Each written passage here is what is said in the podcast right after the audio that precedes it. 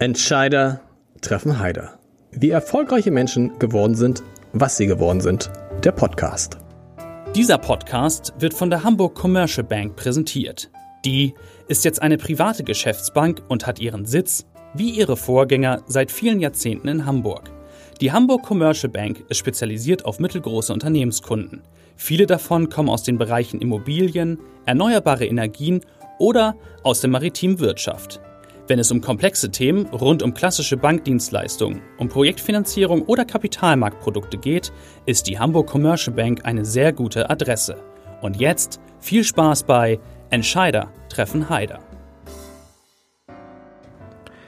Herzlich willkommen. Mein Name ist Lars Heider und heute ist eine junge Frau bei mir, die ein bemerkenswertes Buch geschrieben hat. Ich habe es die letzten Wochen gelesen und mir ganz viele, witzig, haben wir so früh, früher in der Schule ganz viele Notizen gemacht. Mhm. Und äh, ja, ich mache es nicht spannend. Ich freue mich sehr, dass Luisa Neubauer heute hier ist. Hi. Luisa, herzlich willkommen. Wir haben gerade gesagt, du hast einen, einen Hamburg-Tag heute, du kommst aus Göttingen und acht Termine heute in Hamburg. Ich bin Nummer vier. Ja, herzlichen Glückwunsch. es, was, was sind das für Termine? Es ist alles mit dabei. Es ist äh, Familie, Freunde, weil, das müssen für die, die es vielleicht nicht wissen, du bist gebürtige Hamburgerin. Genau. Ähm, genau, heute hat leider, äh, musste ich meine Familientermine canceln, weil dann andere Termine dazwischen gekommen sind. Alles mögliche, Treffen mit ähm, Unterstützerinnen und Unterstützern, Aktivistinnen, Medien. Ja, Schon für den 29. November, nächste große Demo? Unter anderem dafür, genau. Dafür ähm, sind wir unterwegs, aber auch viele andere Sachen, die gerade anstehen. Ganz viel telefonieren, das mache ich aber eigentlich jeden Tag. Sag mal, ähm, ist, trügt mein Eindruck oder ist Hamburg nicht nur deutschlandweit, sondern europaweit eine der großen Städte für Fridays for Future? Ja, das ist ein richtiger Eindruck. Wie kommt das? Hamburg lebt. Deshalb bin ich als Hamburgerin natürlich. Ähm, Wo bist du aufgewachsen überhaupt? In, in welchem äh, Stadtteil? Isarbrook. Okay. Genau. Ähm, ja, Hamburg ist eine ähm, überdurchschnittlich starke Stadt, was Mobilisierung betrifft. Also die Streiks sind überdurchschnittlich groß. Ähm, es gibt ein unfassbares Netzwerk an Menschen, die sich hier beteiligen und einbringen. Also nicht nur bei den Fridays for Future Menschen, sondern auch bei den Parents for Future etc. Mhm. Ähm, ich muss mal kurz. Alles gut. Ähm, es gibt in Hamburg wahnsinnig viele Institutionen, die sich einbringen. Ähm, hier ist ganz, ganz viel, vibriert das ganz viel. Es gibt aber auch, das muss man vielleicht noch dazu sagen, auch andere Städte in Europa, die, ähm, bei denen solche Effekte eintreten. Das ist unter anderem vielleicht auch München, die ganz stark sind, auch mhm. in, im deutschlandweiten Vergleich. Dazu aber auch sowas wie Turin und Rom sind super groß, auch natürlich London. Kann man das nochmal toppen? Ich war auf der, auf der großen Demo auch dabei und ich weiß noch, wie wir hier in der Redaktion diskutiert hatten. Und tatsächlich einige Kollegen sagten, wieso ist doch nur eine Fridays for Future Demonstration? Da reicht, wenn wir dann einen Reporter hinschicken und einen Praktikanten. Und wir haben dann aufgesattelt auf, glaube ich, sechs oder sieben ja. Weil das war wirklich, es gab einige, die sagten, na, wie viel kommen da? Und da ging die Schätzung so zwischen fünf und zehntausend. Ja, spannend. Spannend. Und dann war es ja so, dass es irgendwie, äh, ja, ich würde sagen, es waren hunderttausend, auch wenn die Polizei sagt, es waren vielleicht nur 70.000. Geht das am 29. November nochmal? Das ist schon gigantisch. Ja. Ähm, das wird ein anderer Streik sein. Das sind natürlich irgendwie so Schätzungen, was Zahlen betrifft, immer ähm, schwierig und gefährlich, weil man dem ja ganz selten dann gerecht werden kann. In beide Richtungen ist es, ist es unpraktisch, was wir am, 9, äh, am 20.09. zum Beispiel erlebt hatten, dass unsere Schätzungen so pessimistisch waren. Das ist natürlich cool, weil man kann zwei toppen. Aber das heißt, wir Was habt ihr damals geschätzt? Habt ihr damals 30.000 geschätzt oder so, ne? Naja, wir hatten in Deutschland hatten wir davor zweimal mit 300.000 Leuten gestreikt und okay. wir dachten, 500.000 schaffen wir schon locker. Ähm, vielleicht auch bis eine Million, aber dass dann nochmal so viele mehr dazukommen und gerade in den großen Städten in Berlin und Hamburg und München so viele Leute kommen, hat dazu geführt, dass wir überhaupt keine Infrastruktur hatten für so viele Menschen. Das heißt, auch da wäre es im Nachhinein natürlich praktisch gewesen, hätten wir mit mehr Menschen gerechnet. Gleichzeitig, so war das ein fantastischer Streik. Am 29. werden wir einen anderen Akzent setzen. Also da geht es dann viel um die UN. Das heißt, wir werden viel dezentraler noch werden. Okay. Es wird viele kleinere Aktionen geben.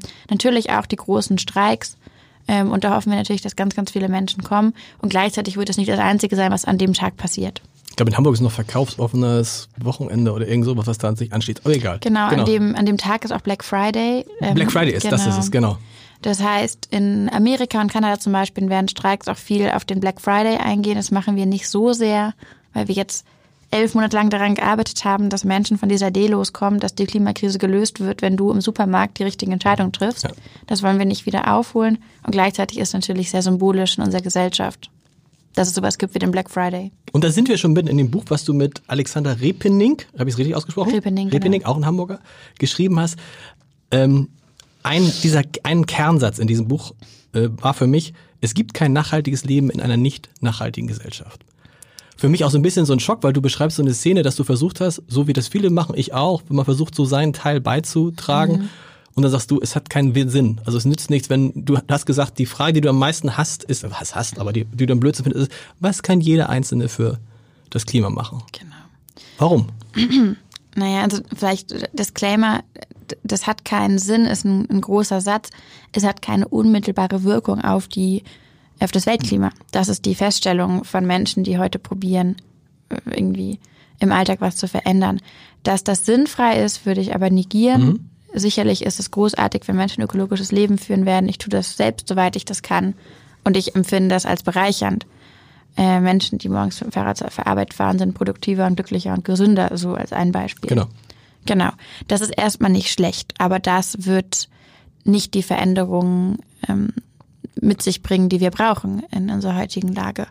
Und wir beschreiben das so ähm, wie einen großen Raum, den wir vollgestellt haben mit fossiler Infrastruktur. Ne? Da mhm. ballern die Kohlekraftwerke und die Autos heizen über die Straßen und die Häuser werden geheizt mit alten Ölheizungen und das brettern hier die Diesel. Und ähm, überall ähm, ja, ballern wir diese Emissionen in die Luft in einer unglaublichen Summe. Und all das passiert um uns herum und darin wandeln wir jetzt und halten uns auf. Und jetzt entscheiden wir uns irgendwie den Ökostromanbieter, zum Ökostromanbieter zu gehen und unser Geld in einer nachhaltigen Bank anzulegen. Und all diese Sachen machen wir.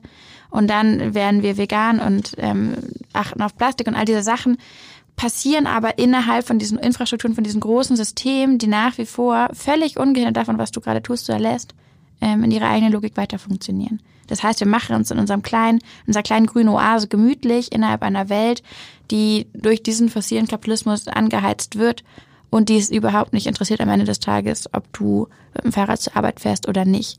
Und spätestens, wenn du feststellst, dass es eigentlich keinen Spaß macht, weil die Fahrradinfrastruktur nicht stimmt Stimmt. und weil in Autostraßen und Parkplätze investiert wird, statt in deinen Fahrradweg, stellst du auch fest, dass es eigentlich blöd ist, dass du jetzt jeden Morgen über die ähm, ähm, über die Straßen, maroden Straßen fährst mit blöden Ampeln und schwacher Infrastruktur und denkst, soll das jetzt irgendwie der Widerstandskampf sein? Das habe ich mir anders vorgestellt. Aber es geht auch umgekehrt. Bei mir war es so, ich gebe es zu, dass ich bis vor zwei Jahren eigentlich auch stark mit dem Auto in die, zur Arbeit gefahren bin, in die Innenstadt reingefahren bin und immer gedacht habe, was wollen die Grünen mit ihren blöden Fahrradstraßen? Und mich geärgert hat, dass dann so eine Straße wie an der Alster zur Fahrradstraße wurde. Irgendwann habe ich aber festgestellt, hm, ich brauche mit dem Auto eine Stunde und habe angefangen, die Fahrradstraßen auszuprobieren. Und habe festgestellt, hey, ich brauche nur noch 35 Minuten. Ja, nein, schön. Schön, so, 35 ja. Minuten. Und muss dann heute auch sagen, ich, so sehr ich gezetert habe, auch in Texten geschrieben habe, was soll der Quatsch, muss ich heute sagen, ja, die haben mich dazu gezwungen, umzusteigen. Und das war richtig, abgesehen davon, dass es viel gesünder ist und so weiter. Also es funktioniert ja dann doch ja, das funktioniert, aber warum haben denn die Grünen ursprünglich gesagt, sie wollen Fahrradstraßen ausbauen? Weil es dafür Leute gab, die gesagt haben, Moment, ähm, es ist toll, wenn ich morgens mit dem Fahrrad zur, zur Arbeit fahre, aber es ist genauso wichtig, mich dann dafür stark zu machen, dass die Infrastruktur stimmt. Absolut. Weil es eine Lobby dafür gab, weil Menschen zusammengekommen sind, die gesagt haben, Klar. wir wollen, dass das Fahrrad das Nummer eins Verkehrsmittel in der Stadt wird oder zumindest in der Innenstadt, dann muss, dann müssen die Bedingungen dafür geschaffen werden. Dann muss es für dich eben auch so bequem sein, dass du mit dem Fahrrad zur Arbeit fahren kannst, dass du auf den vernünftigen Straßen unterwegs bist. Du hättest das niemals gemacht, hättest du eine Stunde dreißig mit dem Fahrrad nee, gebraucht. Und, oder auf den ähm, alten Fahrradwegen in Hamburg, die du auch noch kennst. Von, genau, ne? und genau. hättest keine Fahrradabstellplätze gefunden oder äh, was auch immer. Also das funktioniert nur, wenn, wenn man sowas zusammendenkt. Und dann hat es diese großartigen Effekte, dass Menschen feststellen, super, ähm, eigentlich ist doch ein Fahrrad eine gute Möglichkeit. Aber dafür braucht es eben die Menschen, die sich organisieren, die laut werden.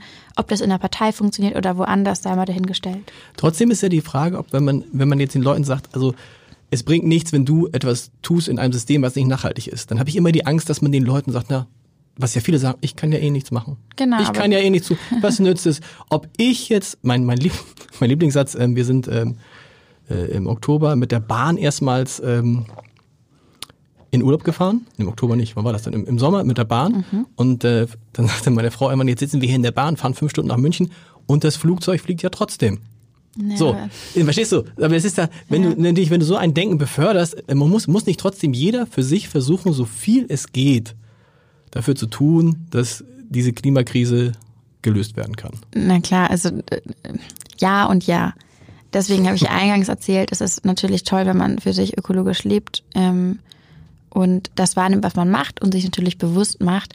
Ein Flugzeug ist so ein schönes Beispiel. Ähm, Inlandsflüge in Deutschland kann man wunderbar ersetzen. Es gibt bequeme Alternativen, vergleichsweise bequeme. Ähm, jede, jede vierte Bahn ist zu spät, aber auch jedes fünfte Flugzeug. Also da sind auch die Verhältnismäßigkeiten schnell verschoben, weil wir öfter Bahn fahren als Flugzeug, wenn es um Verspätung oder sowas geht. Ähm, und da ist ja klar, wie viele Leute passen in ein Flugzeug rein.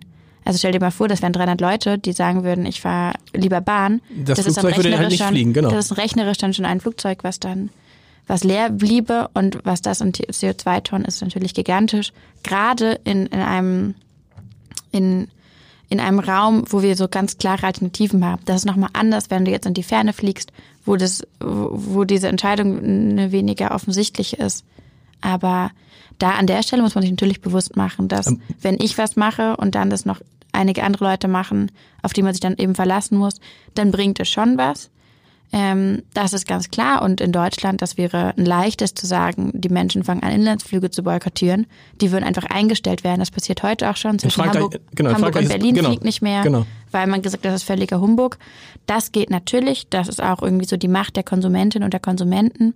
Was wir sagen mit dem, mit der Aussage, es gibt kein nachhaltiges Leben in einem nicht nachhaltigen System, ist, dass man das da nicht verlieren sollte. Sich, dass man sich da drin nicht verlieren sollte, dass man dann anfängt, all seine Energie darauf zu fokussieren, frenetisch Plastik zu vermeiden, äh, Flugzeuge nicht zu nutzen, keine Autos zu nutzen, ähm, kein tierischen Produkt zu essen, ähm, dabei irgendwie nichts Neues zu kaufen und irgendwie am Ende äh, sozusagen probieren, alles möglich zu machen in seinem Rahmen und dann feststellt, Moment, die großen Veränderungen müssen auch irgendwo systemische sein. Klar. Das heißt, wenn wir sagen, ähm, also dieser, dieser Satz ist eine ganz klare Ausforderung, dann lasst uns die Verhältnisse ändern. Dann lasst uns dafür sorgen, dass es normal ist, dass ähm, Produkte nicht mehr eingeschweißt werden, dass es normal ist, dass wir mit ähm, Sonne und Wind unsere ähm, Geräte aufladen und eben nicht mit Kohle. Aber dafür, ich, ich stelle das fest, bei meinem, meinem verzweifelten Kampf gegen Plastik die letzten Jahre hat es überhaupt nichts gebracht. Auf einmal ist es normal, dass du im Supermarkt keine Plastiktüte bekommst. Ich stand neulich an der Kasse und hat ehrlich gesagt ein Mann vor mir tatsächlich dann eine Plastiktüte für ein Euro. Und das war, dann sagte die Frau hinter ihm, das ist jetzt nicht ihr Ernst. So, das finde ich wäre vor zwei Jahren was völlig normal, dass die Leute sich die Plastik, also da tut sich ja doch was und das hängt ja an den Konsumenten, die ihr Verhalten geändert haben. Ich will jetzt nicht zu lange drauf rumreiten, aber äh, also wenn, wenn alle auf einmal sagen, ich kaufe nur noch Bio und ich kaufe keine in Plastik eingeschweißten Tomaten mehr, dann werden sich, wie das ja viele Hersteller jetzt machen, die das überlegen und auf einmal gibt es die Tomaten wieder lose. Genau, das muss man sich aber vorstellen wie ein Orchester. Die einen spielen dann das ähm, Spiel der ähm, des, des irgendwie der Konsumenten, die sagen, wir kaufen das nicht mehr ein, weil wir das nicht gut finden. Das funktioniert aber nur, wenn man dem eine Stimme gibt. Wenn man dann sagt, übrigens Leute, wir machen das nicht, weil wir gerade keinen Bock drauf haben, sondern weil wir es politisch richtig finden. Das heißt, auf einmal gab es dann auch eine ganz große ähm, Anti-Plastik-Bewegung in Deutschland. Es gab die entsprechenden Petitionen im Bundestag. Es gab die Menschen, die das irgendwie eingebaut haben in ihre Kampagnen. Das alles muss zusammen funktionieren. Und das ist natürlich wichtig an der Stelle, dass es Menschen gibt, die das praktisch im Alltag vorleben. Die zeigen so, hey, by the way, ist eigentlich ganz cool, wenn man zu Hause, wenn man die plastikfreien Geschichten kauft, es fängt damit an, dass man zu Hause weniger Müll hat. So ist es. Den man auch So rausbringen es. muss. Aber das geht, wie gesagt, nur zusammen. Und ähm, entscheidend ist natürlich, und das ist halt diese, ähm, dieses, die, die die Gefahr an der Stelle, dass auch aus ganz vielen, was wir jetzt cool finden, weil es irgendwie so öko ist und Konsum, einfach neue Branchen draußen stehen. Also es neuerdings werden Produkte, kann man mal drauf achten, ganz oft so handmade eingepackt und sieht irgendwie so aus, als Ja. wäre so, als wäre so raues Papier, sieht dann so Recycling aus und am Ende ist dann aber kein Bio und eigentlich auch nicht CO2 äh, freundlicher. Das heißt, es wird natürlich auch schamlos ausgeschlachtet. Fluglinien äh, promoten jetzt weniger zu fliegen. Ähm, und wenn dann halt mit ihnen zu fliegen und nutzen das aus, weil Le- Leute natürlich wissen, wenn du mehr Bilder von Flugzeugen siehst, fliegst du am Ende des Tages mehr. Das ist ähm, man es ist verleitet zu Trugschlüssen, dass sich die Dinge endlich ändern. Und in Deutschland wissen wir, die Menge an CO2, die wir einsparen müssen, um das Pariser Klimaabkommen einzuhalten, ist so gigantisch. Dafür müssen wir eine echte Ver Verkehrswende erleben, eine echte Landwirtschaftswende und eben eine echte Energiewende. Und das ist so entscheidend. Im Januar soll ein weiteres Kohlekraftwerk ans Netz rangehen. Mhm. Gerade sieht es so aus, als würde nicht nur das Paris-Abkommen aufge das Paris aufgekündigt werden, sondern auch der Kohlekompromiss. Das muss man sich mal vorstellen. Seit zehn Monaten hören wir uns an, wie toll der Kohlekompromiss sein soll. Und jetzt hält man sich nicht mehr daran. All das verhindert, dass das, was wir hier im Kleinen machen, ähm, Teil von diesem großen Orchester der, der Wirksamkeit sein kann, weil es an den entscheidenden Schallschrauben ähm, nicht stimmt, wenn, wenn der Dirigent, die Bundesregierung, nicht mitmacht. Gibt es schöne Stellen in, in deinem Buch zu, sowohl über Angela Merkel als auch über Annegret Kramp-Karrenbauer. Ähm, kommen wir vielleicht noch später dazu. Auch zu dieser Frage, die, sich, die ich mir auch stelle. Man hat immer das Gefühl, auf einmal sind alle Öko, alle interessieren sich dafür. Und wenn man sich dann die nackten Zahlen anguckt oder guckt, Herbst, jetzt aktuelle Herbstferien, wo man ich sehe noch die Leute, mit denen auf, auf, mit denen demonstrieren geht. Und in den Herbstferien sind dann doch fast wieder alle weggeflogen. Mir ist es da aufgefallen, dass die Leute gar nicht gefragt haben, wo fährst du in den Urlaub hin, sondern es war immer die Frage, wo fliegst du hin? Wo fliegst du hin? Das ist das Verrückte. Eine weitere Kernbotschaft bei euch. Ähm, wir müssen alle begreifen, dass unser bisheriger Lebensstil nicht mehr bezahlbar ist. Mhm. Das ist vielleicht die härteste. Für, für die das, für viele lesen, also diese, vielleicht ist es die härteste Aussage, weil die, es ist wahr wir leben nicht nur auf unsere, nicht nur auf Kosten anderer Generationen, sondern auch auf Kosten anderer Menschen. Mhm. Fällt es deshalb vielen so schwer, ökologisch äh, anders zu leben? Nee, ich glaube, also ich glaube, dass es vielen schwerfällt, ist, dass wir überhaupt diese Fragen gar nicht aufmachen. Also du kannst ja, also die bequemste Art und die günstigste oftmals ist halt ein relativ CO2-intensives Leben. Ähm, und nach wie vor werden fossile Energien in Deutschland subventioniert mit Summen, das sind Milliarden. Mhm. Ähm, das können wir nicht weiter bezahlen. Und ganz viele Menschen sagen dann so, oh nein, können wir uns Klimaschutz leisten? Wie teuer wird irgendwie der Ausstieg aus der Kohle und der Einstieg in die Windenergie und so? Und ich musste ein bisschen müde lächeln und sagen, nee Leute, was richtig teuer ist, das, was wir jetzt gerade alles machen. Das sind nicht erstmal die erstmal, ich schreibe das erstmal, ist es ja nicht teuer, es ist ja auch das Verrückte, dass irgendwie es äh, günstiger ist, billiger ist, umweltschädlich zu leben, als umweltbewusst. Kann sich jeder ganz klar machen. Also biologische Lebensmittel zum Beispiel kaufen ist deutlich teurer als herkömmliche Lebensmittel. Ja. Und das funktioniert, also das, das sind ja nicht, die, da werden ja nicht die richtigen, also die realen Kosten wieder gespiegelt, weil die Schäden an den, Stimmt, an den ökologischen Grundlagen, an den, wenn wir zum Beispiel unseren Boden verseuchen mit Nitrat und dann das Trinkwasser ähm, die sind ja nicht einkalkuliert, weil das wird alles abgelagert auf zukünftige Generationen, die vom ökologischen Scherbenhaufen stehen werden und sich fragen sollen, wie sollen wir damit jetzt eigentlich leben, völlig unabhängig noch von der Finanzierungsfrage, um das zu ähm, sagen, wieder zu reparieren, was noch zu reparieren ist. Das heißt, genau, ähm, was wir jetzt gerade machen, ist, wir externalisieren diese ganzen Kosten mhm. und schieben die ab nicht nur auf zukünftige Generationen, sondern auch vor allem auf den globalen Süden, wo wir unseren ganzen Ramsch lassen. Ne? Da exportieren wir unseren Plastikmüll hin nach China zum Beispiel. Wir, wir rauben die seltenen Erden aus dem globalen Süden. Wir tragen indirekt dazu bei, dass der Amazon-Regenwald ähm, durch wirtschaftlich, wirtschaftliche Interessen ähm, abgebrannt oder gerodet wird, damit dann da Soja wachsen kann, womit unsere Kühe gefüttert werden, die wir dann hier irgendwann essen, wenn sie in drei anderen Ländern verarbeitet wurden. All das lassen wir ähm, jenseits unserer Ländergrenzen und fühlen uns hier total wohl damit und sagen, super, wir machen doch und überhaupt, wir haben doch jetzt ein Klimapaket, wir tun alles, was wir genau. machen können. Und dann gibt es ja immer noch welche, die sagen, na, wir als Deutschland, wir müssen auch mal uns zurückhalten. Wir sind ein kleines Land im internationalen Vergleich. Was nutzt das schon? Ihr schreibt, wie ich finde, zu Recht, naja, wir haben halt so viel mehr in den vergangenen Jahren, so viel mehr CO2 verbraucht. Wir haben so sehr auf Kosten anderer gelebt, dass wir jetzt auch eine viel größere Pflicht haben, viel stärker unser Verhalten zu ändern, als das zum Beispiel andere Länder machen müssen. Ja, einerseits, also das stimmt. Ähm, das Problem in der Klimakrise ist ja nicht da, weil wir im letzten Jahr viel CO2 emittiert haben, sondern weil wir in den letzten 130 Jahren viel CO2 emittiert so haben. Und wenn man, und das kumuliert sich in der Atmosphäre, ähm, zumindest in großen Teilen, und da ist Deutschland in den Top 5. Ja. Das heißt, so die Klimakrise ist auch eine, eine Klimakrise made in Germany, weil wir diejenigen sind, die in den letzten 100 Jahren da richtig ähm, unser Zeug dazugegeben haben. Das zum einen, das heißt eine großartige historische Verantwortung, mhm. resultieren daraus, dass wir dafür dazu so massiv beigetragen haben. Das ist der erste Punkt, aber es geht noch weiter. Deutschland ist eines der reichsten Länder der Welt. Reichtum auch, was wir durch ganz, ganz viel größtenteils Ausbeutung aus anderen Ländern erwirtschaftet haben. Und jetzt sagen wir als Deutschland, ähm, ein Prozent der Weltbevölkerung leben bei uns, wir haben aber zwei Prozent der Emissionen. Wir wollen jetzt nicht das Pariser Abkommen einhalten, was wir selbst verhandelt haben. Von welchem anderen Land auf der Welt könnten wir das noch jetzt erwarten? Welches Land könnten wir es mit gutem Gewissen zeigen und sagen, ja, ihr müsst es doch auch machen? Was gerade passiert, ist, dass wir jedem Land auf der Welt eine Entschuldigung bieten, es nicht zu machen. Mhm. Weil genau. wenn es Deutschland, wenn Deutschland mit all unserem Reichtum, mit all unseren Ressourcen, mit all unseren Kompetenzen, mit der Ingenieursfähigkeit, mit den, mit all diesen Ideen, die da sind, um die Welt besser zu machen, also wenn wir das nicht nutzen, welches Land auf der Welt sollte das noch machen? Und schließlich, man nennt es Tragedy, Tragedy of the Commons. Äh, man stellt sich vor, es gibt 50 Länder auf der Welt und jedes trägt zwei Prozent zu den globalen Treibhausgasen bei. Welches Land sollte dann anfangen? Und gerade jetzt sind wir eines der Länder, die sagen, nö Leute, und vor allen Dingen können wir es uns auch deshalb leisten, weil na klar muss man dann verzichten. Also man muss, man muss weniger fliegen, man muss weniger Auto fahren, man muss weniger Fleisch essen und so. Aber wir kommen, sag mal, wenn der Deutsche mal verzichtet, zwei, dreimal die Woche weniger Fleisch isst, dann ist das was anderes, als wenn das, keine Ahnung, der Inder, vielleicht ein schlechtes Beispiel, aber tut, ne? Also es ja, tut uns, ich würde sagen, es tut uns ja nicht so weh. Wir können, wir haben einen Lebensstandard, wo wir auch mal ein bisschen von runtergehen können. Ja, also wir haben vor allem so ein, also ich glaube, es ist es ist weniger eine Frage von konkretem Verzicht als davon, dass man mal in Frage stellt, was ist denn dieser Lebensstandard?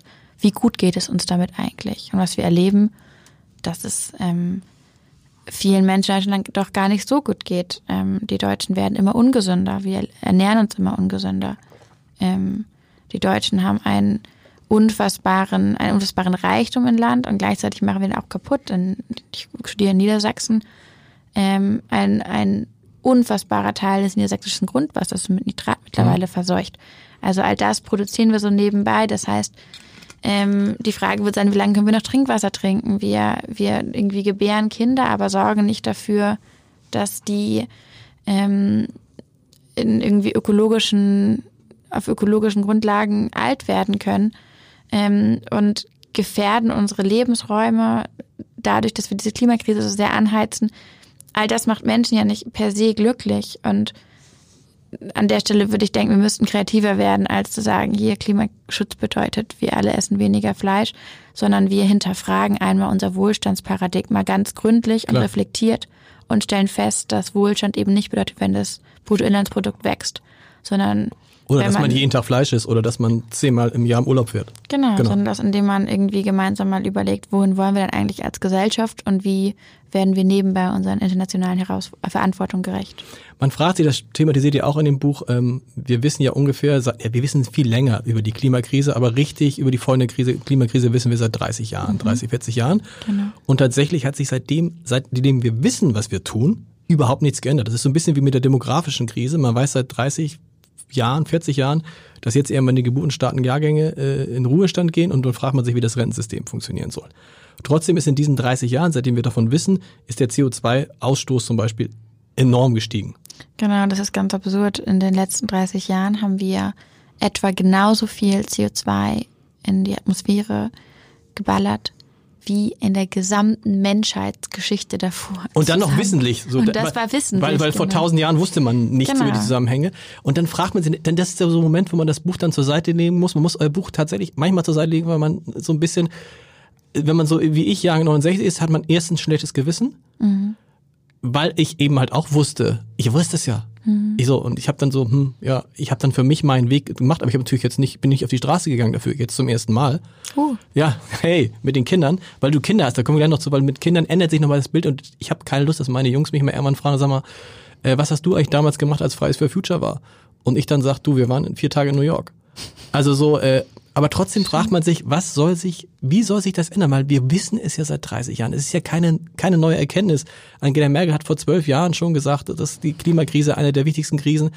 Wie können wir jetzt in der Zeit, die noch bleibt, worüber viel gestritten wird, wie viel Zeit das ist, wie, wie kann man das ändern bei den Menschen? Große Frage. Bücher schreiben.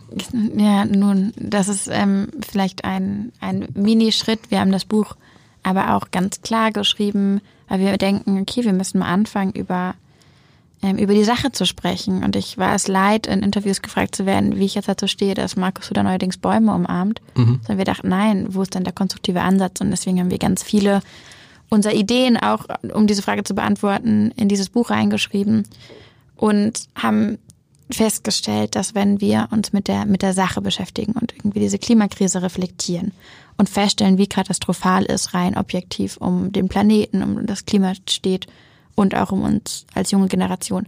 Dann sind wir aber auch in der Pflicht, uns damit zu beschäftigen, wie man in der Vergangenheit mit solchen Krisen umgegangen ist. Und das gab es ja schon mal. Wir erinnern uns irgendwie an, an den Kalten Krieg, aber auch schon an andere ökologische Herausforderungen der ähm, Moderne. Und damals kamen Menschen zusammen und haben Veränderungen bewirkt. Oder wenn wir noch ein bisschen weiter zurückblicken, stellen wir fest, dass Menschen ähm, auch im letzten Jahrhundert unfassbare ähm, Kämpfe gewonnen haben, wenn es um Freiheitsrechte ging, wenn ja. es um Frauenrechte ging, wenn es um Befreiung von äh, kolonialistischen Herrschaften ging. Also all das hat es schon gegeben und wir haben uns diese Menschenbewegung sehr genau angeguckt und festgestellt, dass es eigentlich keinen Anlass gibt, ähm, gerade zu verzweifeln, wenn man sich darauf beruft, was Menschen in den letzten 100, 200 Jahren schon geschafft haben, was für unmöglich gehalten wurde. Mhm an der Stelle, denke ich, müssen wir ansetzen und, und ein Beispiel von, an diesen Visionären nehmen, die damals schon gesagt haben, hey, ihr denkt, es ist unmöglich, dass Frauen mal wählen können, wir zeigen euch, wie es geht. Oder hey, ihr denkt, dass wir als Schwarze ähm, nicht bei euch im Bus sitzen dürfen, wir zeigen euch, wie es geht. Und ähm, wir tun uns zusammen und vereinigen uns hinter einer großen Idee von einem besseren Morgen. Trotzdem, es blickt erstmal immer auch so ein Punkt Verzweiflung in dem Buch durch, gerade in den Passagen, die du persönlich geschrieben mhm. hast. Da gibt es immer wieder Situationen, die man sich auch vorstellen kann. Ähm, ich fand interessant euren Vergleich mit dem, der, der, da zuckt man erstmal und sagt den Vergleich mit den Sklaven. Mhm.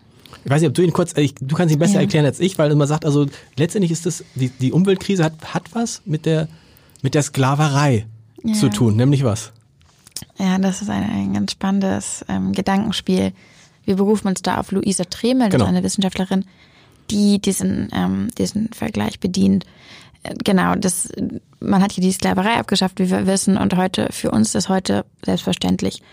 Randnotiz übrigens, man hat die Sklaverei in der Form abgeschafft. Heute gibt es auch noch Arten der Sklaverei mhm. übrigens, aber wir nehmen jetzt mal diese, diese Art der Sklaverei, die es zum Beispiel in England und Amerika gegeben hat. Die wurde abgeschafft und ähm, das mag heute selbstverständlich wirken, aber damals war das ein essentieller Bestandteil des wirtschaftlichen Systems. Ja. So hat die Wirtschaft funktioniert, es gab Sklaven und die haben die Arbeit verrichtet. Und man muss sagen, die Leute, die Sklaven hatten, hatten eigentlich kein Interesse daran, keine Sklaven zu haben. Genau, also alle Menschen, also die meisten Menschen, die keine Sklaven waren, äh, für die war das entweder ganz genau. normal oder sie haben im Zweifel davon noch profitiert.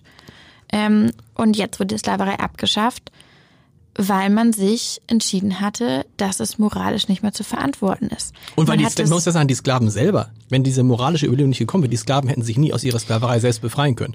Genau. Also Teilweise also gab, vielleicht, aber genau, es gab, es gab so haitianische Proteste, aber ganz klar ist, die Sklaven von sich, zumindest ähm, dokumentiert findet man nicht die erfolgreichen Aufstände seitens der Sklaven. Die haben sich nicht ermächtigt und gesagt, wir befreien uns aus dieser genau. Sklavenherrschaft, sondern man hat entgegen der, der Willen der Wirtschaftsinteressen, ähm, entgegen der Sklavenhalterin und ähm, der Menschen, die dieses System befeuert haben, entschieden, dass man das beendet. Man hat nicht gesagt, man besteuert die Sklaven, den Sklavenhandel. Man hat nicht gesagt, wir gucken mal, ob wir sowas wie wir mit Subventionen arbeiten könnten oder ob man mal guckt, ob man so ein, so ein kleines, äh, so ein Kompromiss findet, einen 20-Jahres-Plan, sondern man hat gesagt, nein, Leute, das geht nicht mehr. Wir beenden diese Praxis, weil sie moralisch falsch ist. Und wir fanden das enorm richtungsweisend und Total. sehr inspirierend, wenn man sich bedenkt, ja, es gab auch damals schon die Entscheidung, die man getroffen hat, einfach weil es eine zerstörerische Praxis war, die beendet werden musste. Und das war nicht unumstritten. Es gab die Proteste, es gab die Widerstände, es gab die Wirtschaftler, die gesagt haben, das wollen wir nicht und dann wandern wir ab und überhaupt. Was passiert mit den Arbeitsplätzen? Genau, die genau. Arbeitsplätze und all das. Man hat es gemacht, einfach weil es nicht richtig war. Und wir appellieren in diesem Buch oder auch gerade an dieser Geschichte ähm, ran, an die Menschen, sich auch solche Entscheidungen vor Augen zu führen, die für uns so so vielsagend sind, denn es ist möglich, zerstörerische Praxen zu beenden, wenn sie moralisch falsch sind. Und das ist ja das Interessante, weil auch die, die Welt hätte keine Chance, sich selbst zu befreien. Ja. Ne? Also wir, das Einzige, was geht, wir müssen dieses, dieses, diese Art zu äh, wirtschaften, Art zu leben ähm, beenden. Genau, Der man spricht davon, ja? also genau, wir, wir, wir bezeichnen das als, oder auch Luise Treme bezeichnet das als freiwillige Selbstdeprivilegierung. Genau. Also man deprivilegiert sich selbst. Ähm, Im Idealfall würde man natürlich jetzt irgendwie in ähm, sozusagen, was wir auch erleben, ist, dass immer mehr Menschen aus ähm, Communities im globalen Süden sagen, wir wollen eigentlich nicht euren ökologischen Ramsch bei uns haben und sagen, die sich ermächtigen und Klar. ähm, widerständlerisch aktiv werden. Wir haben zum Beispiel gerade so ein äh, erlebt, wie in Kenia Menschen sich gegen das erste Kohlekraftwerk des Landes gestellt haben. Es gab noch kein Kohlekraftwerk in Kenia. Es gab eigentlich keinen Grund für die Leute, das blöd zu finden. Es ist ja erstmal verheißungsvoll zu sagen, wir haben hier neue, äh, neue Energie für die Menschen. Und die waren aber, die waren sich bewusst und im Klaren darüber, was das für Konsequenzen für sie hat. Und sie haben gesagt, nein, das wollen wir nicht. Auch das ist großartig, aber die, die entsche entscheidenden Veränderungen ähm, verlangen, dass wir uns selbst deprivilegieren. Ich finde, ich liebe dieses Wort selbst, die Privilegierung, aber es ist, es ist ein, äh, ein, ein, äh, ein schwieriger Weg. Was sagst du? Was sagst du eigentlich denen, du sagst, ihr sagt es im Buch auch, was sagst du all denen, die sagen, ja, aber diese Klimaschützer, ganz ehrlich, nun bleibt mal ruhig. Was seid ihr so hektisch? Was seid ihr so panisch? Was verbreitet ihr so eine Angst? Ähm, die Menschen wissen ehrlicherweise nicht, wovon sie reden. Ähm, und das ist auch okay. Ich fände auch es schön, würden wir uns darauf verlassen können, dass sich eine Regierung selbstständig um ihre eigenen Abkommen kümmert und um die Lebensgrundlagen und um die Zukunft von jungen Menschen in diesem Land, jenseits von Rentenvereinbarungen. Aber das passiert nicht. Und das heißt, ähm, deshalb reden wir darüber und deswegen probieren wir die Menschen eben darüber aufzuklären, dass ähm, selbst die lautesten Hysteriker in Anführungszeichen in diesem Land noch weit untertreiben, wie schlimm es tatsächlich steht.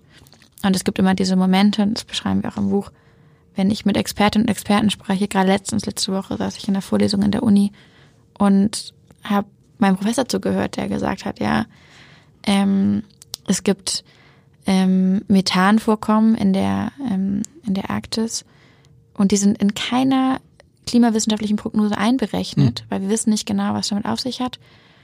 Aber wir haben jetzt die Befürchtung, dass die Konsequenzen davon, wenn die an die Oberfläche treten, ähm, jenseits von dem sind, was wir bisher berechnet haben. Und bisher sind diese gesamten Vorkommen, diese bestimmte Art der, der Methanvorkommen, in keiner einzigen klimawissenschaftlichen Prognose des IPCC drin. Und schon die Prognosen im, vom Weltklimarat, vom IPCC, sind so derart katastrophal. Und selbst da sind eben diese Aspekte überhaupt noch nicht drin, die noch jenseits von dem sind, was wir uns überhaupt ausmalen können. Und ich sitze dann in solchen Vorlesungen und denke an die Leute, die eben sagen, ach, die Hysteriker wieder. Und wünschte mir, dass sie recht haben, aber sie haben es leider einfach gar nicht. Wie gehst du mit dieser Panik um? Man, man liest es im Buch manchmal durch, dass sie sich wirklich total beschäftigt. Ich erinnere das, als äh, ich äh, so alt war wie du, da war die Bedrohung eine andere, da war die Bedrohung halt immer die, die Sorge vor einem Atomkrieg oder vor, auch vor, dass irgendwie irgendwelche äh, Atomkraftwerke in die Luft fliegen und so. Und ich weiß, wie ich dann teilweise nachts wirklich so, oh, weil man das Gefühl hatte, man ist ohnmächtig. Und da konnte man wirklich nichts gegen tun. Und man konnte demonstrieren gehen. So, das ist wahrscheinlich, das Gefühl ist ein ähnliches. Aber eines, wo man sagen muss, bei den, Atom, bei den Atombomben war immer noch klar, okay, es muss irgendein Idiot auf den Knopf drücken. Und dann, das konnte man sich nicht vorstellen. Ihr geht's ja nicht um Knopfdrücken. Nee, also, das dass ein- die, die Bewegung läuft und äh, Ja, wir sprechen von einer multiplen Krise. Ne? Es ist halt nicht so, dass man sagt, okay, da ist die Gefahr und da sind die Möglichkeiten, sie zu dämmen, sondern es ist halt in einer multioptionalen Welt. Es ist, kommt es irgendwie von allen Ecken. Wir sind auch alle Teil vom Problem. Ähm, ja, diese Sache mit der Panik und der Angst, ich, ich, mir schmerzt es immer ein bisschen, wenn Leute sagen, brauchen wir jetzt Panik oder wenn Leute sagen, oh, Angst ist kein guter Ratgeber. weil die auch Leute da auch dicht denk ich- machen natürlich schnell. Ne? Genau, aber ich denke erstmal, hey Leute, ähm, so Angst hat man erstmal. Ja. Und Angst ist eine ganz natürliche Empfindung, die man hat, wenn man sich ernsthaft mit der Wissenschaft beschäftigt. Und Menschen, die mir sagen, ähm, wir haben jetzt hier keinen Platz für Angst, da frage ich mich ehrlicherweise, gut, habt ihr die Statistiken gelesen, habt ihr die Prognosen gelesen? Ähm, dass diese Angst da ist, das ist auch mittlerweile ein, ein, ein psychologisches Syndrom, ECO oder Climate Anxiety nennt man das. Dass sie das berechtigt ist, ist Genau, quasi ist nicht mehr umstritten. Und eine, ein respektvoller Umgang mit den Menschen, die das empfinden, finde ich, wäre ein erster Schritt, dass man sagt, ja, ähm, ich kann es total nachempfinden, diese Angst, die Angst ist da, ich habe sie auch. Und dass man das anerkennt und respektiert, finde ich, wäre erstmal entscheidend und würde auch von einer ernsthaften Auseinandersetzung zeugen. Und im nächsten Schritt müssen wir uns fragen, okay, was machen wir jetzt damit?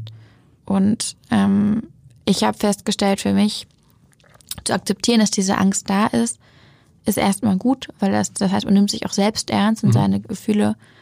Im zweiten Schritt ähm, ist es entscheidend, dass man sich austauscht, weil diese Krise eben so isolierend wirkt. Ne? Das ist ja eigentlich eine, ist die Klimakrise oder die Klimapolitik vielmehr so die größte Gruppenarbeit, die wir uns vorstellen können. Ja. Wir müssen darauf setzen, dass alle Menschen, alle Teile der Gesellschaft, alle Teile der Wirtschaft irgendwie zusammenkommen und zusammenarbeiten. Was stattdessen passiert ist, ist, es gibt dann so diejenigen, die eigentlich gerade das antreiben müssen, die völlig paralysiert von den, den wissenschaftlichen Wahrheiten in ihrem Zimmer sitzen und denken, sie sind alleine damit. Und um das aufzubrechen, müssen wir eben Räume schaffen, das machen wir auch auf Fridays for Future, müssen wir Räume schaffen, damit Menschen sich austauschen können und feststellen können, okay, wir sind nicht allein in unserer Angst. Das ist auch wichtig, deswegen so wichtig, denke ich, dass Grete das kommuniziert, dass Menschen denken, ah ja, stimmt, vielleicht frage ich mal rum. Und dann im nächsten Schritt muss man sich organisieren und diese Angst zu etwas äh, Konstruktivem, in etwas Konstruktives verwandeln. Wir nennen das konstruktive Angst oder konstruktive Panik, die uns dann anfeuern, antreiben muss, zu sagen, okay, ähm, wir erkennen diese Angst an und wir nehmen es als, als einen Kickstart, die Verhältnisse zu ändern. Dabei hilft auch, dass man sich mehr informiert. Fakt ist ja auch, das will ich für Hamburg Abendblatt gar nicht ausnehmen, dass das Thema Klima in den ja, letzten zehn Jahren, das war jetzt nicht das, das Thema, was auf die Titelseiten geschafft nee. hat. Nee, kann man so sagen. Nee, ich habe auch lange Hamburger Abendblatt gelesen. Da, da gibt es eine Geschichte mit dem Witz, aber die erzählen wir ja nicht. Habe ich gehört. Wirklich, macht das schon sein Roomman in der Redaktion, die witzig. Die Du hast gerne den Witz des Tages gelesen. Ich habe immer den Witz des Tages gelesen ja. und der war vorne direkt drauf und dann wurde er abgeschafft. Und ich war so letzte, ich war äh, die letzte Verteidigerin vom, vom Abendblatt-Abo bei uns in der Familie, weil okay. ich einen Witz lesen wollte und dann die Panorama-Seite, das fand ich auch großartig, ja. so sechste, siebte Klasse. Ja, und dann wurde der Witz abgeschafft und ich meinte, nee, Leute, ohne mich. Dann wurde er erst so verdammt auf, ja. die, auf die Panoramaseite und Stimmt. dann kam er ganz weg. Und da hat es mir dann gereicht, meinte ich, nee, Leute, vergesst Nein, dann das. hast du gesagt zu den Eltern, bestellt es ab, bestellt Das ist nicht mein Abendblatt, habe ich dann gesagt. tatsächlich. Mir ging es ähm, auch, ja. Und tatsächlich dann haben wir, ja, haben wir die Taz gelesen. Aber auf jeden Fall. Ähm, aber jetzt auf jeden Fall, was ich sagen wollte, es hat sich ja. da ein bisschen was geändert. Ja, mhm. das heißt, was ich, ich finde auch die, also die Berichterstattung, es gibt kaum ein, mal geguckt irgendwie in den letzten Wochen, es gibt keinen Tag, wo es nicht um die, ums Klima geht schafft es auf die Titelseite und so weiter. Ich frage mich nur, ob es das, ob das reicht. Weil das ist ja das eine, was dann äh, klassische Medien schreiben, so über, äh, über die Klimawandel, wo sich immer mehr Journalisten auch dafür interessieren. Aber ist ja völlig egal. Du schreibst irgendwie Klimakrise, irgendwie eine neue Erkenntnis und dann steht im Netz alles Quatsch, alles Blödsinn und dann war's das. Ja. Für einige. Genau, also, nee, also wir schreiben, okay, also wir schreiben, informiert euch und meint es aber gar nicht so, also ihr meint es nicht nur darauf bezogen, dass wir eine informierte Bevölkerung über, äh, brauchen, die über die Klimakrise Bescheid weiß. Wie könnte, wie könnten Menschen jemals in Anführungszeichen radikale Maßnahmen akzeptieren und hinnehmen, wenn die nicht klar ist, warum die umgesetzt werden. Das ja. ist klar. Musst du wissen. Genau. Und dafür, und wir sprechen auch von einer Vorstellungskrise, weil das Problem ist, dass sich viele Menschen einfach nicht vorstellen können, was da auf uns zukommt. Das heißt, gerade jetzt wird ähm, in der Regierung ein Rentenpaket verhandelt, und das ist für Menschen irgendwie total klar, dass man sich mit der Rente auseinandersetzt in aller Ernsthaftigkeit, weil wir können uns alle vorstellen, dass wir älter werden. Wenn wir uns aber nicht vorstellen können, dass diese Klimakrise auf uns eindrischt, dann werden wir auch kein Klimapaket irgendwie, kein wirksames Klimapaket ähm, und all deren Implikationen hinnehmen, äh, wenn uns das Verständnis für die Sache fehlt. Das zum einen. Aber was wir mit informiert euch auch meinen, ist, dass wir auch ähm, Informationsweitergabe und Reproduktion davon brauchen, was unsere Möglichkeiten sind. Weil dieses, dieses, wir sind alle verdammt, als Einstellung kommt halt eben daher, wenn man die Menschen erst mit der Information bewirft darüber, wie schlecht alles ist und sie dann im Regen stehen lässt. Klar. Oder im Orkan mittlerweile. Ähm, und dann denken die Menschen, ach so, wir sind ja irgendwie alle ohnehin verdammt und es lohnt sich überhaupt nicht mehr, dann gehe ich jetzt irgendwie das süße Leben feiern und äh, vergesse das morgen, weil ich bin dann vielleicht ohnehin schon tot. Und das ist ebenso fatal. Das heißt, an der Stelle braucht es Informationen über die Krise, aber eben auch Informationen über die Wege raus aus der Krise oder eben äh, Werbung über das Ende der Klimakrise. Aber wird all diese Informationen, werden die nicht konterkariert? Ich nehme gleich ein Beispiel. Durch all die, die eigentlich daran kein Interesse haben und dann Dinge in die Welt setzen, die nicht stimmen. Ich nehme ein einfaches Beispiel. Mhm. Greta fuhr mit dem Hamburger Segler Boris Herrmann emotions, emos, emos, emotionsfrei, emissionsfrei, emissionsfrei über den Atlantik. Mhm. So, ne? Darüber kann man jetzt lange diskutieren und man kann das nehmen als, als, als ein Symbol. Aber was wird dann im Netz diskutiert? Unter anderem, ja, Moment, die müssen ja auch immer wieder zurückkommen und zwei äh, Leute müssen da hinfliegen nach Amerika, um dieses Boot zurückzuholen und so weiter. Und schon kommt daraus nicht die Geschichte ähm, äh, der Kampf um die Klimakrise, sondern siehste, irgendwie, die macht's auch nicht besser. Und siehste, die, äh, das ist doch albern. Boah, aber also meine. Sorge von, von Fake News liegt jetzt wirklich nicht auf Gretas Bootsreise. Das ist ein sehr deutsches Phänomen. Kein Land hat sich so da über War Gretas nirgendwo anders Reise. so, ne? Nee. Nein, sie ist Greta Mania hier in Deutschland. Ähm, das ist steht überhaupt nicht im Verhältnis und das ist ja nicht, das ist ja kein, nicht Teil der entscheidenden Auseinandersetzung, die wir brauchen. Ich finde es großartig, dass Menschen sich mit Greta beschäftigen und Aber hatte ich das nicht auch, ich habe mich darüber tierisch, ich habe mich einfach tierisch aufgeregt, dass Leute ernsthaft darüber diskutieren, dass zwei Leute nach Amerika fliegen, um dieses Boot zurückzuholen. Weil Ja, darum geht's doch nicht. Nee, genau. Aber das ist nicht das Problem. Also das hier irgendwie, das liegt ja fast noch im Bereich des Faktischen. Also das kann man jetzt irgendwie gut oder schlecht finden. Das Problem ist ja viel mehr, dass man, dass Menschen in diesem Land ein total, ein, ein total anerkanntes Gefühl haben, so ein Bauchgefühl von, nee, das mit der Energiewende, das wird nichts, das ist auch irgendwie nicht so richtig bezahlbar. Und überhaupt, nee, das mit den Kohlekraft, nee, das auch mit den Arbeitsplätzen funktioniert das ja nicht. Und ähm, Indien ist ja viel, viel schlimmer. Und wenn wir das Kohlekraftwerk nicht bauen, dann steht es halt in Polen. So, das sind diese Bauchgefühle, die die Menschen haben. Und dann sagen natürlich die Windkrafträder, die, die Vögel. Und hä, wieso, wieso sollen wir jetzt alle unser Auto weggeben? Wollen jetzt das die Klimaschützer, dass die alle unser das Auto stehen lassen und so? Wollen Wie jetzt soll das Arbeit Fleischessen kommen? verbieten? Genau. Ja, soll ich jetzt auf einmal kein Fleisch mehr essen? Also diese ganzen Gefühle, das ist, glaube ich, das Gefährliche. Das sind diese Bauchgefühle, die Menschen haben. Das ist beim dritten Nachfragen überhaupt nicht mehr nachzuvollziehen, also was das, in welcher Logik das jetzt steht im Kontext des, des Klimaschutzes. Aber das ist doch, also das ist, was zumindest ich wahrnehme, was dazu führt, dass am Ende Regierungsentscheidungen getroffen werden, die so lapidar sind, dass sie überhaupt niemandem helfen, weil die Regierung Angst hat, dass die genau diesen Menschen mit ihren Bauchgefühlen ähm, äh, zu viel in Anführungszeichen wegnimmt, dass sie die Menschen dann verliert und die wandern dann ab zur AfD, weil Und- sich da ruhig Und da gibt's auch so viel, es gibt ja so viel, dafür. es gibt ja so viel Beispiele, ich schreibe, ich schreibe das auch in, in dem Buch, es gibt so viel Beispiele für, dass es eben doch funktioniert, dass man es auch einfach schlicht mit Verboten machen kann. Ja, voll. Weil man muss da gucken, da äh, warst du jetzt noch gar nicht, weißt du, warst du schon geboren, weiß ich nicht. Es gab eine Zeit lang in Deutschland, da war im Auto Gurte nicht. Genau. So, da hat man, Gurtpflicht, ist Rauchen und, verboten. Und haben alle gesagt, Gurt, Gurtpflicht, boing. Und es funktionierte. Rauchen, für mich das beste Beispiel. Wenn man heute irgendwo sitzt und einer raucht, das kann man sich gar nicht mehr vorstellen, dass es früher mal ganz normal war. Das heißt doch eigentlich, Politik müsste einfach nur mal ein bisschen mutiger sein und auch tatsächlich mal Verbote aussprechen. Also das ist ja so ein kl- klitzekleiner Schritt mit diesem, mit der äh, höheren Preisen auf Flügen, natürlich viel zu, wahrscheinlich viel zu gering aus deiner Sicht.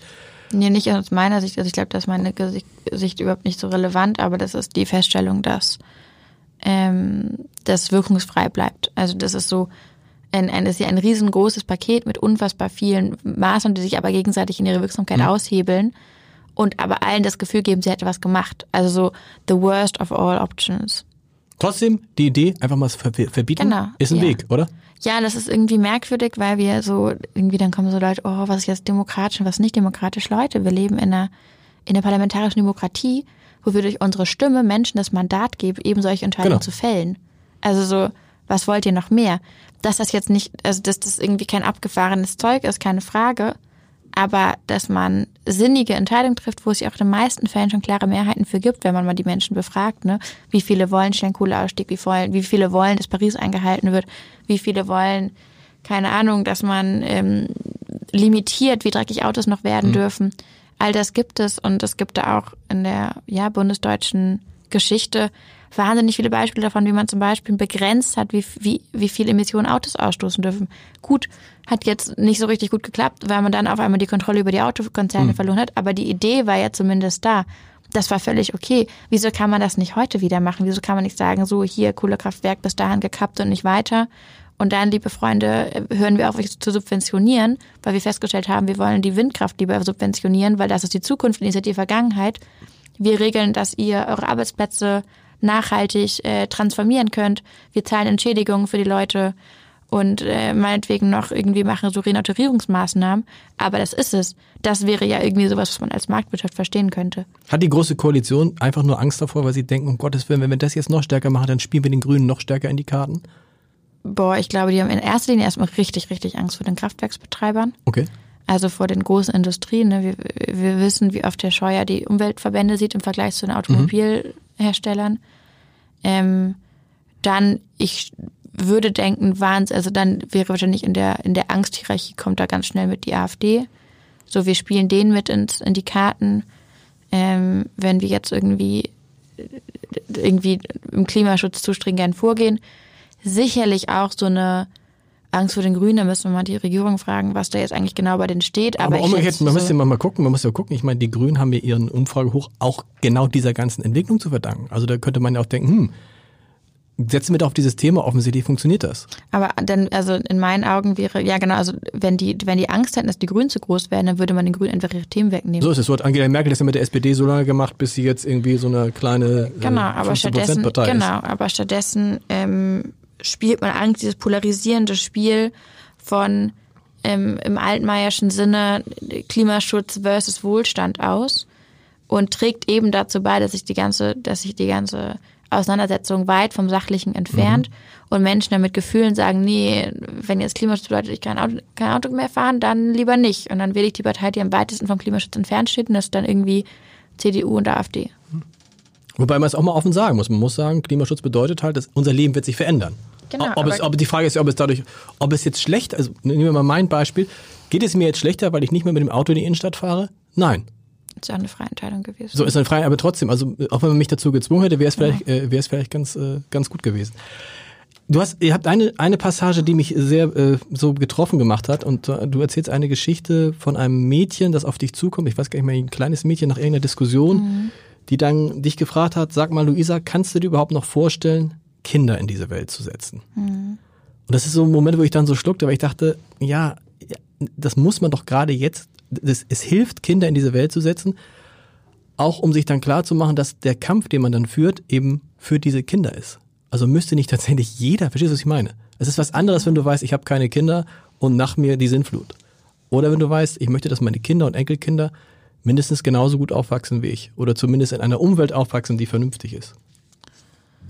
Stellt sich, die, also was ich wissen will, stellt sich die Frage wirklich, ob man Kinder in die Welt setzen sollte? Ja, ganz, ganz vielen stellt sie sich. Deswegen kommen Leute auch unter anderem zu mir. Es gibt ein Birth Strike Movement in England. Das ist eine richtige Streikbewegung. Das ja. sind Frauen, die sagen, äh, ich kann es nicht mehr verantwortlich. Und das Problem ist ja, also ich finde den Gedanken total schön, dass Menschen Kinder bekommen und dann motiviert werden. Aber wenn die Menschen gleichzeitig wissen, so, es sieht nicht so, als könnte ich diesem Kind eine sichere Zukunft ermöglichen, ich finde dann diese Verantwortungsfrage nicht abwegig. Aber ist es dann nicht auch eine Frage der Aufgabe? Der also verstehst du Aufgabe, dass man sagt, okay, ich gebe es auf, ich, wir kriegen es eh nicht hin, also kriege ich auch keine Kinder? Ach so, dass man aufgibt, ähm, wenn man keine Kinder mehr bekommt. Ähm, Wo ist dann der Antrieb? Der, nee, für die also, anderen? Also ich würde erstmal denken, so ich würde mir wünschen, dass Menschen auch unabhängig davon, ob sie eigene Kinder haben oder ähm, nicht, sich einsetzen für die zukünftigen Generationen, so als Kollektiv. Ist ein Wunsch. Also das wäre ja. nice. Im zweiten Schritt würde ich mir auch wünschen, dass alle Menschen, die Kinder haben, das dann auch so annehmen, wie du das vorschlägst. Die allermeisten Menschen tun das ja offensichtlich nicht, sonst hätten wir diese ganzen Probleme nicht. Also so. Äh, ja, die haben, die, die haben sie, man hat sich dann, man hat es verdrängt, man hat sich darüber keine, genau. hat sich darüber keine Gedanken gemacht. Na, also Und wahrscheinlich hätte man es auch nicht gemacht, wenn nicht plötzlich äh, 100.000 Kinder auf der Straße stehen würden. Ganz ja, ehrlich, aber dann, ja. Das ist aber dann wieder so, ne, dann kommen wir zur Vorstellungskrise zurück. Die Menschen verabreden dann diese Bauverträge für ihre Kinder und schicken die Kinder irgendwie mit, äh, weiß ich nicht, acht zur Sparkasse, um sich ein Mäusekonto anzulegen, ja. weil völlig klar ist, die Kinder müssen sich finanziell absichern, während man dazu beiträgt, dass ihre ökologischen Grundlagen irgendwann kollabieren werden, bevor die Kinder irgendwie die erste Midlife-Crisis haben. Also es ist auch ein sehr verschobener Umgang mit, mit den Zukünften der eigenen Kinder, der sicherlich nicht nur hilfreich ist. Ähm, ich weiß nicht, ich würde mir wünschen, dass wir in einer Gesellschaft leben, wo das selbstverständlich ist, dass Menschen so glücklich sind und von diesem Glück ganz viel weitergeben wollen, indem sie zum Beispiel Kinder in die Welt setzen und sie großziehen und sie ähm, erziehen, um Teil von einer lebhaften, bunten, friedlichen, ökologisch bewussten Gesellschaft zu werden.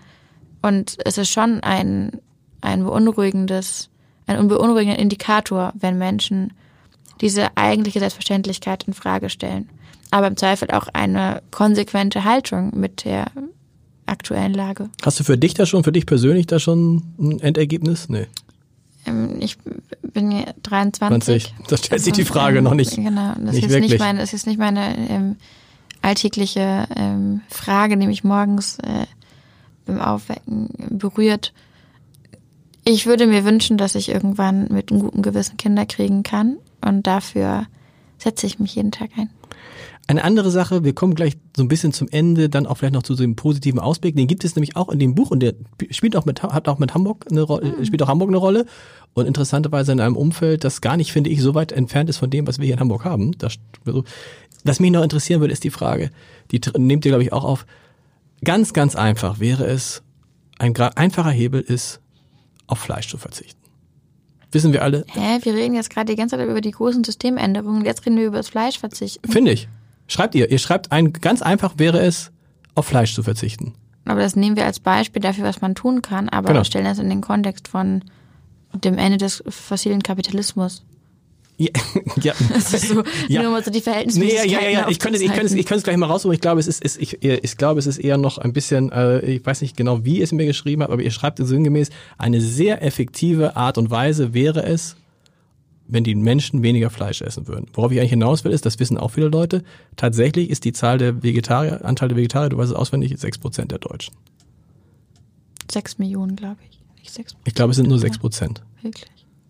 Schockierend. So, und es sind weniger als 2010. Das steht zumindest in dem Buch, soweit ich das erinnere. Also, aber ist kein. Wir ist haben auch alle unsere Quellen im Buch hinten drin. Ist kein, ist, aber du sagst so, aber Fleisch, das ist interessant. Ich bin seit 30 Jahren Vegetarier, das ist ganz ah, lustig. Nein, wirklich? Ja, und das ist das Lustige ist, dass jetzt alle sagen, ah oh, toll, da springst du auch auf die Welle auf. Und ich denke, also Entschuldigung. Ich war da, als ihr alle noch gar nicht ja, gedacht habt. Ihr könnt mich mal, ehrlich gesagt, weil das ist wirklich absurd. Ja, dass du dann plötzlich auch also dich dafür verteidigen musst, dass du Vegetarier bist, was ehrlich gesagt mit, weder mit Fridays for Future noch mit der Klimakrise was zu tun gehabt hat. Ja. So, wo ich jetzt auch nicht sagen würde, ich mache das deswegen. Trotzdem, mein Eindruck ist, dass die Leute, obwohl sie wissen, dass Fleisch nicht nur fürs Klima, sondern auch für sie selber nicht so gut ist, wie wir die ganzen Fleischkrisen haben, auch sie da nichts lernen, sondern sagen, Hauptsache billig, ich hau's mir rein. Ja, ist absurd, ne? Aber was ist die große Botschaft daraus? Wir werden uns nicht darauf verlassen können, dass alle Menschen bekehrt, in Anführungszeichen, ähm, im Supermarkt die Welt retten, sondern wir müssen eben dafür sorgen, wenn Leute nicht von selbst aufhören, Fleisch zu essen, dann müssen wir dafür sorgen, dass entsprechend ähm, Fleisch den Preis trägt, der den Kosten entspricht. Ist doch total logisch. Und ich glaube schon, dass also wir, wir werden in einer Welt auch weiterhin leben, wo Menschen Fleisch essen werden. Aber das muss halt in einem Ausmaß, in einem Umfang passieren und vor allem in einem Bezahlmodell, dass das ökologisch nachhaltig funktionieren kann.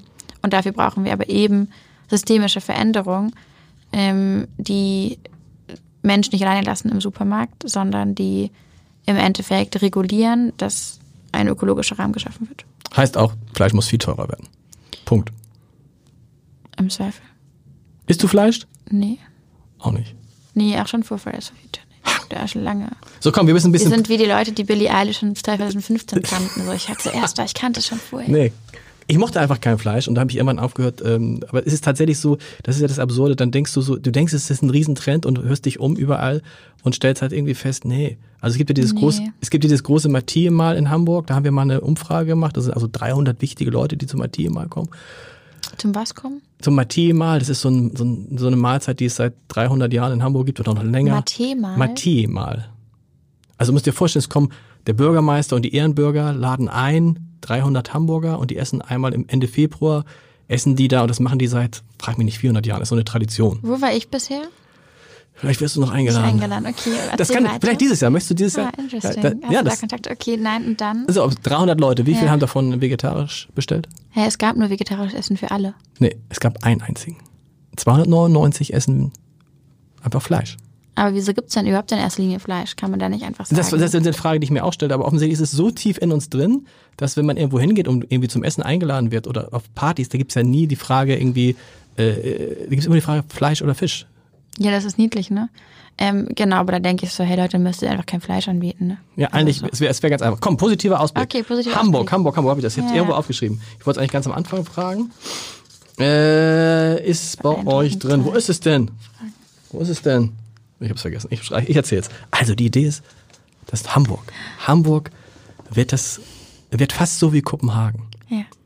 Ich weiß nicht, wie, wie viele Jahre gucken wir aus? Gucken wir fünf Jahre, vor, okay. fünf Jahre voraus. Hamburg wird wie Kopenhagen. Egal wer in Hamburg ist, er, er muss ein ÖPNV-Ticket haben für 365 Euro, also ein Euro am Tag.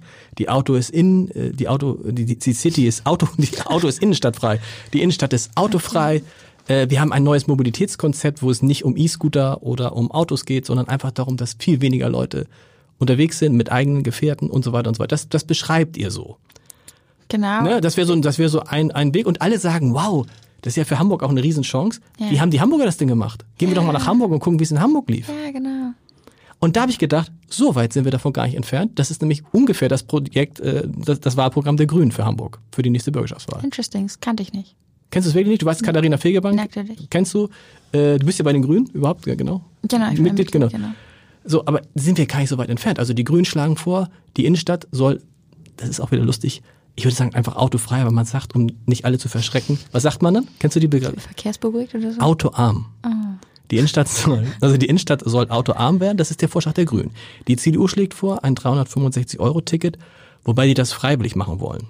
Genau, also was wir vorschlagen ist, also vielleicht kurz zu eingeschränkt, was wir am Ende machen in diesem Buch ist, wir sagen, Leute, ihr müsst mal wieder anfangen zu träumen, weil wir die ganze Zeit von Veränderung reden, aber niemand eigentlich genau weiß, wo wir hin sollen. Und wenn wir uns nicht vorstellen können, was da als süße Zukunft auf Genau. uns warten könnte, dann können wir uns auch nicht dafür einsetzen. Deswegen sagen wir, lernen zu träumen. Und das haben wir dann auch gemacht und beschreiben in einem Kapitel, wie Hamburg aussehen könnte im Jahr 2025. Genau.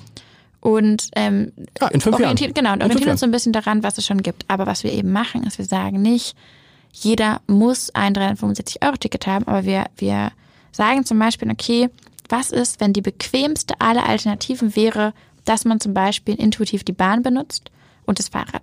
Das heißt, wir sagen, okay, wie man zum Beispiel in Deutschland irgendwie für Mülltonnen, äh, in Hamburg für Mülltonnen oder sowas bezahlt, ähm, oder eben eine Steuer abseckt, äh, oder Steuern bezahlt, kommt dazu eben ein, ähm, sozusagen eine, eine Abgabe, die man macht, das sind 365 Euro und dafür können alle Aber ihr schreibt schon, benutzen. jeder, der in Hamburg kommt, kriegt automatisch Genau, dieses aber man Ding. kann es und wir sagen, das ist so ein bisschen, was wir uns, was wir denken, wäre eigentlich so eine charmante Überlegung. Man kann das auch nicht machen, aber das ist halt der Mehraufwand. Da muss man aktiv irgendwie ein Formular angeben, Okay. was man jetzt sozusagen, also wir drehen praktisch alles um. Wir sagen, für dich ist es immer aufwendiger, es ist immer unbequemer, die nicht ökologische Variante zu wählen. Okay.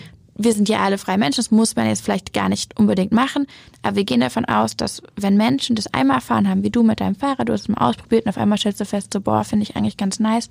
Genauso erleben wir diese Effekte in ganz vielen anderen Teilen. Und Menschen, die total normal S-Bahn und U-Bahn und Bus und was wir auch dann alles hier für Ver Verkehrsmittel haben, benutzen und nie darüber nachdenken müssen, dass sie ein Ticket kaufen müssen. Man braucht nie Kleingeld. Genau. Man muss überhaupt nicht daran denken. Das ist Ausrechnen, in welchen, in welchen äh, Bereich A, B, C muss ich Genau. fahren. Und es ist und einfach, und ich meine, in, in Hamburg, was kostet ein Tagesticket mittlerweile? Das sind über sechs Euro. So ist es. Ähm, das ist natürlich absurd. Das ist, also, und das heißt, ich kenne das selbst, wenn man sich ausrechnet, fahre ich jetzt eigentlich nochmal mit der S-Bahn irgendwo hin, ähm, weil es so teuer ist. Und das alles drehen wir um und erzählen von einem Hamburg, das von einer Autostadt zur Fahrradstadt wurde. Und ähm, der, das grüne, das, nee, das äh, Klimaleuchtturm in Norddeutschland Ja, und alle, das ist ja, ich glaube, so kriegt, könnte man auch die Hamburger packen, wenn man sagt, guck mal, das ist dann auch wirtschaftlich ein großer Vorteil, weil alle kommen hier hin und sagen, wie habt ihr das gemacht? Und du kannst ja auch, ne, Genau. du siehst neue, äh, neue Industrien hier an und so weiter und so Und weiter. es gibt keine Stadt in Deutschland, die das bisher ist. Es gibt sowas, so ein bisschen Städte wie Freiburg, die sind halt viel, viel kleiner. Genau. Und, aber es gibt keine, keine ökologisch visionäre Großstadt in Deutschland. Und das wäre so eine unfassbare Chance. Ne? Wir sagen irgendwie so, äh, wir sind hier das Tor zur Welt. Und ich meine so, woran es Hamburgern ja nicht mangelt, ist irgendwie so Stolz und Selbstverliebtheit. Genau. Wieso, wieso münzen wir das nicht auf irgendwie so eine, eine ökologische Vision davon, was diese Stadt alles leisten könnte? Und man hätte übrigens mal was, was die Hamburg auch verbindet. Das fehlt ja in dieser Stadt. Seit lang, also ich bin jetzt wieder seit acht Jahren in Hamburg und das, was die Hamburger gemeinsam haben, ist ja schon schwierig, wenn du irgendwie, ob du in Alsterdorf oder Winterhude wohnst, das ist ja wie zwei andere Planeten. Ja, natürlich. So, und das wäre was, und tatsächlich ist aber so, ich weiß nicht, das ist tatsächlich, genau das steht zur Wahl. Genau das hat nämlich Katharina Fegebank. Also diese Wahlwerbung für die Grünen kommt jetzt gerade nicht von mir. Ne? Nee, ich weiß, aber ich, ich Okay. weiß. Ich sag nur, Katharina Fegebank hat genau das gesagt. Sie hat natürlich gesagt, wir wollen Hamburg zu einem Labor machen. Ich glaube, der Begriff ist schwierig. Bei Labor denkt man immer schnell an Versuchskaninchen, aber sonst hat sie es genauso gesagt wie du. Und auf der anderen Seite steht halt der Bürgermeister, der sagt, ja, das ist alles richtig, aber wir müssen auch gucken, Arbeitsplätze und so weiter. Und die, die, Das fand die, ich, ja, aber das fand ich so spannend. Also was, was ich so bemerkenswert fand, ich habe letztens mit unserem Bürgermeister Herrn Stimmt. Kretschmer gesprochen, wir haben diskutiert im, im Körperforum. Hast du eben Kretschmann gesagt? Nee, Tschentscher. Entschuldigung, habe ich Herrn Kretschmann gesagt? Das ist schon, ja, äh, Kretschmann, es kommt auch sehr viel, wenn, ähm, der, Nee, der, der aus dem Ländle. Katharina, nee. Katharina, nee, was, was Herrn lustig sagen muss, also ich habe mit Herrn Tschentscher gesprochen. Ich weiß noch sagen, warum ich gelacht habe, weil Katharina Fegebank tatsächlich von dem Team beraten wird, was äh, Kretschmann, Kretschmann. in äh, Baden-Württemberg unter anderem zum Ministerpräsidenten. Also die Strategie, Okay. die die in Hamburg fahren, ist eine ähnliche wie in Baden-Württemberg. Ah, interessant. Deshalb- ja, deshalb muss ich lachen. Okay, nee. nee, nee, ich meine natürlich Herrn Tschentscher, oh Gott. Ähm, uh, ähm, genau, also Herr Genscher und ich haben diskutiert im Körperforum und da saß er neben mir und meinte, ja, Hamburg wird 2050 oder sowas dann, Mitte des Jahrhunderts, sagen die dann so vage, wird das hier ähm, weitestgehend klimaneutral ja. und dann meinte ich so, ich huch, das ist jetzt aber nicht so eine Paris-konforme Herangehensweise. Und dann meinte er, nee, aber äh, wir machen doch schon und überhaupt Flüssiggas und überhaupt der Hafen und die Elbvertiefung und all das. Und dann meinte ich so, hey, wäre es nicht mal cool zu sagen, wir denken so ein ganz bisschen outside the box und überlegen so, was sind eigentlich die, die, die, ähm, die Verantwortlichkeiten, denen wir in der heutigen Zeit sind. Also warum hm. messen wir nicht unsere, ähm, unsere Handlungsbereitschaft, unseren Handlungsspielraum nicht daran, was die Zeit von uns verlangt? Und Herr Center guckte mich so ein bisschen irritiert an und meinte, ja, ja, wir machen schon, bla bla. Und das geht aber jetzt auch alles gar nicht früher. Und dann bin ich am nächsten Morgen um vier losgefahren nach Kopenhagen und habe mit dem Bürgermeister von Kopenhagen gesprochen. Mhm. Und er saß an einem Tisch mit, mit auch anderen Bürgermeistern, war noch der von Los Angeles dabei und von Paris. Und da saß der Bürgermeister von Kopenhagen und meinte, hä, natürlich werden wir 2025 klimaneutral. Wir haben überlegt, was wäre das Maximale, was möglich ist. Mhm. Und dann überlegen wir, was wir noch machen könnten und gucken dann, wie können wir so Paris-konform sein, wie nur irgendwie möglich. Und dann machen wir das möglich, weil das ist nun mal unsere Aufgabe. Und es geht. Und ich möchte mal von den Bürgermeistern hören, die in den großen, reichen Städten wohnen in Mitteleuropa, die sagen, dass das alles nicht gehen würde so früh. Und da musste ich echt schlucken. Ich danke, ja, stimmt. Was wäre denn, würde man mal sagen, okay, man lässt sich mal auf dieses Gedankenspiel ein, möglich zu machen, was man möglich machen kann in einer demokratisch-solidarischen Gesellschaft, um den Ansprüchen der Zeit gerecht zu werden. Und das, würde ich sagen, steht jetzt in Hamburg zur Wahl. Wie ist das eigentlich für dich als junge Frau? Du sitzt so wie heute hier mir, du sitzt viel älteren Männern gegenüber. Ne? Ja. Ne? Ist das Moin.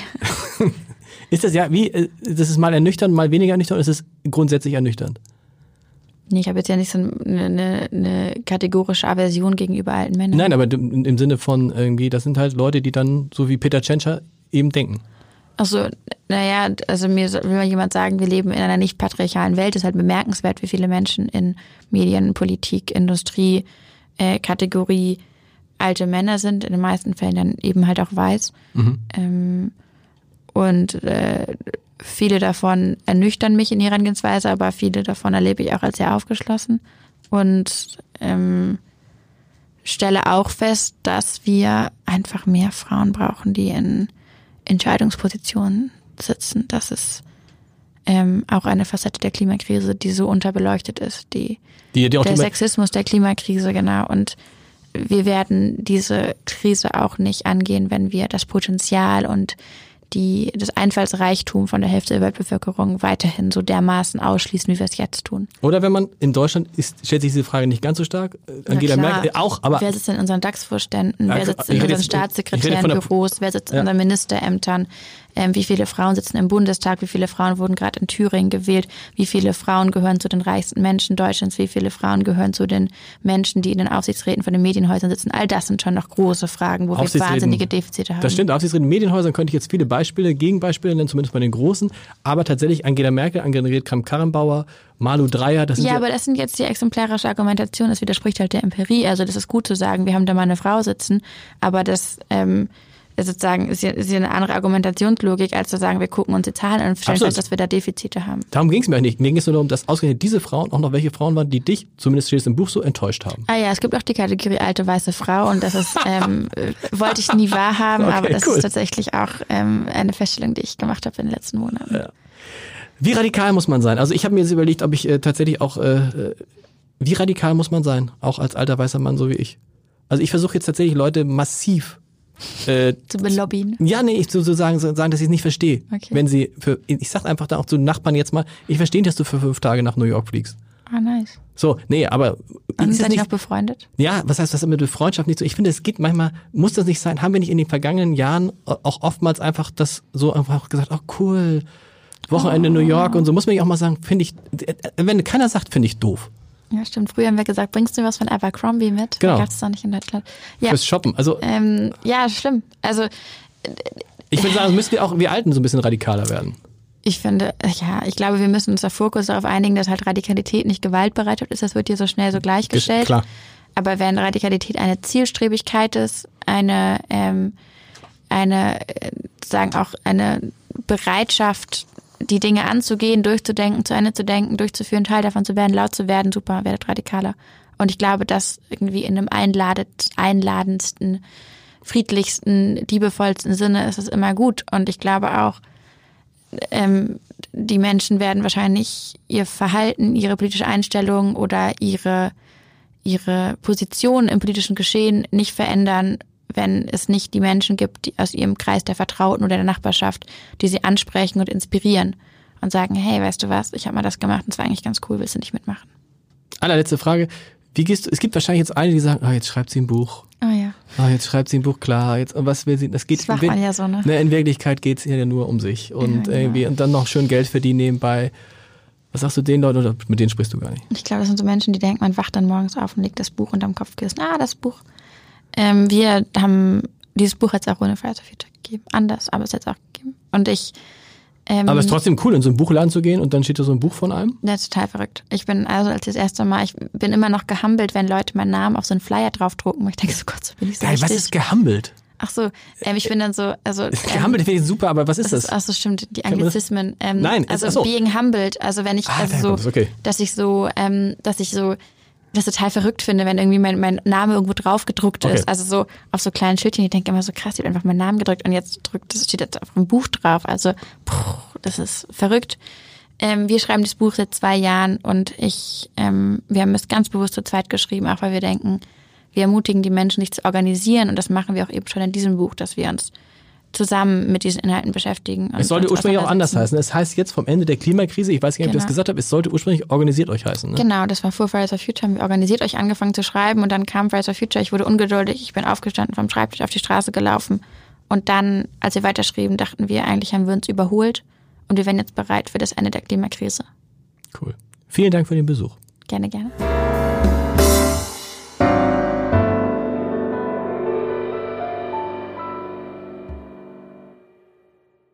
Weitere Podcasts vom Hamburger Abendblatt finden Sie auf abendblatt.de slash podcast.